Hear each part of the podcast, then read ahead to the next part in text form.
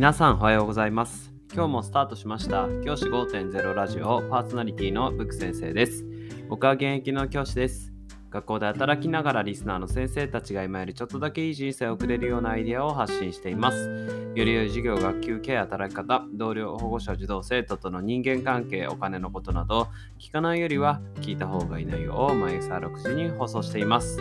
通勤の後から10分間聞き流すだけでも役立つ内容です。一人でも多くのリスナーの先生たちと一緒に良い教師人生を送ることが目的のラジオです。今回のテーマは都立高校入試で初実施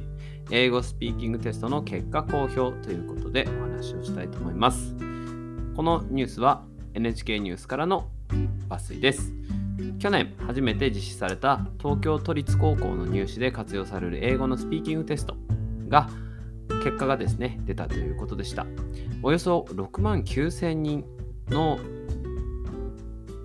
中学生が受験をして16%が最も高い評価だったとする結果を報告したということです。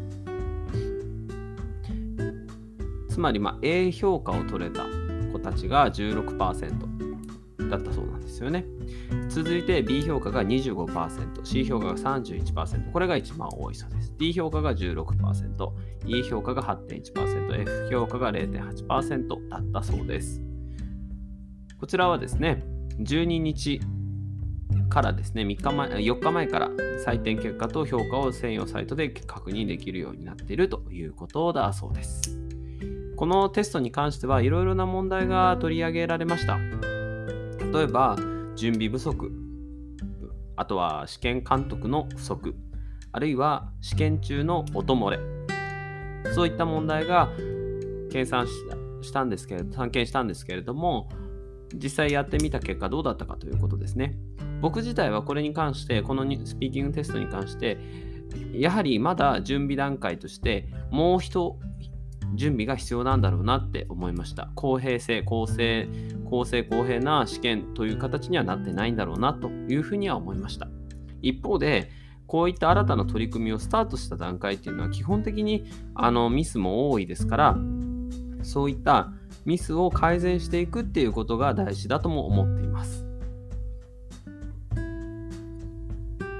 今回、この問題が、スピーキングテストの問題がですね、東京都でできたということは、おそらくこれから先、全国にこの取り組みが広まっていくことでしょう。そうなった時に、先生方はどのような準備をするか、これが大事になってきます。もっと言うと、来年の、来年度の全国学長では、スピーキングテストが英語化で実施されます。一度初めてね、前回やったものですよね。が実施されます。その全国学長の結果をやはり子どもたちは受けるわけですけれどもその全国学長もやはり問題が結構起きているということは取り上げられてますよね。なのでやはりこのスピーキングを測るということがなかなか難しい状態なんだなということが、まあ、目に手に取るように分かります。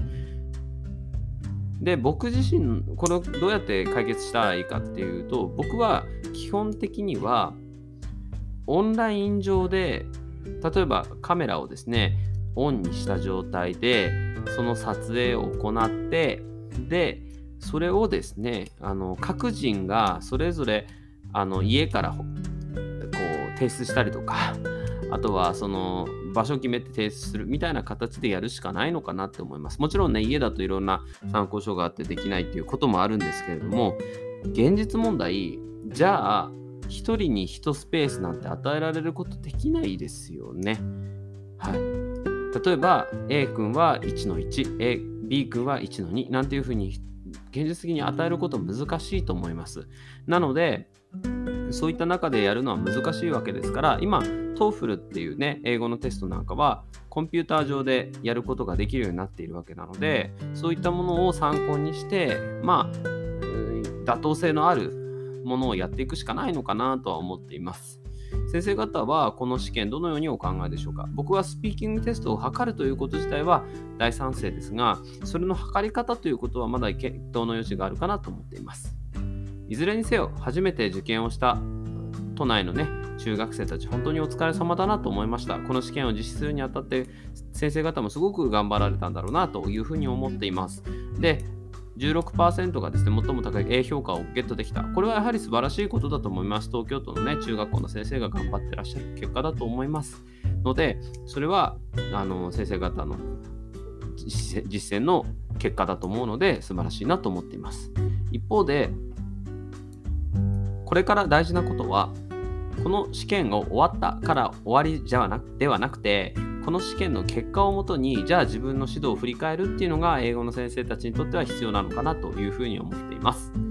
英語の先生方、忙しい中、ね、いろんな試験受けたりとかね、いろんな研修あったりとか、本当に大変だと思うんですけれども、せっかく試験をやったのであれば、その試験の結果を生かさない手はないと思うので、その試験の結果をどう生かすかということを考えていくこと大事だと思います。じゃあ今日はこの辺で起立例着席。さようなら。また明日。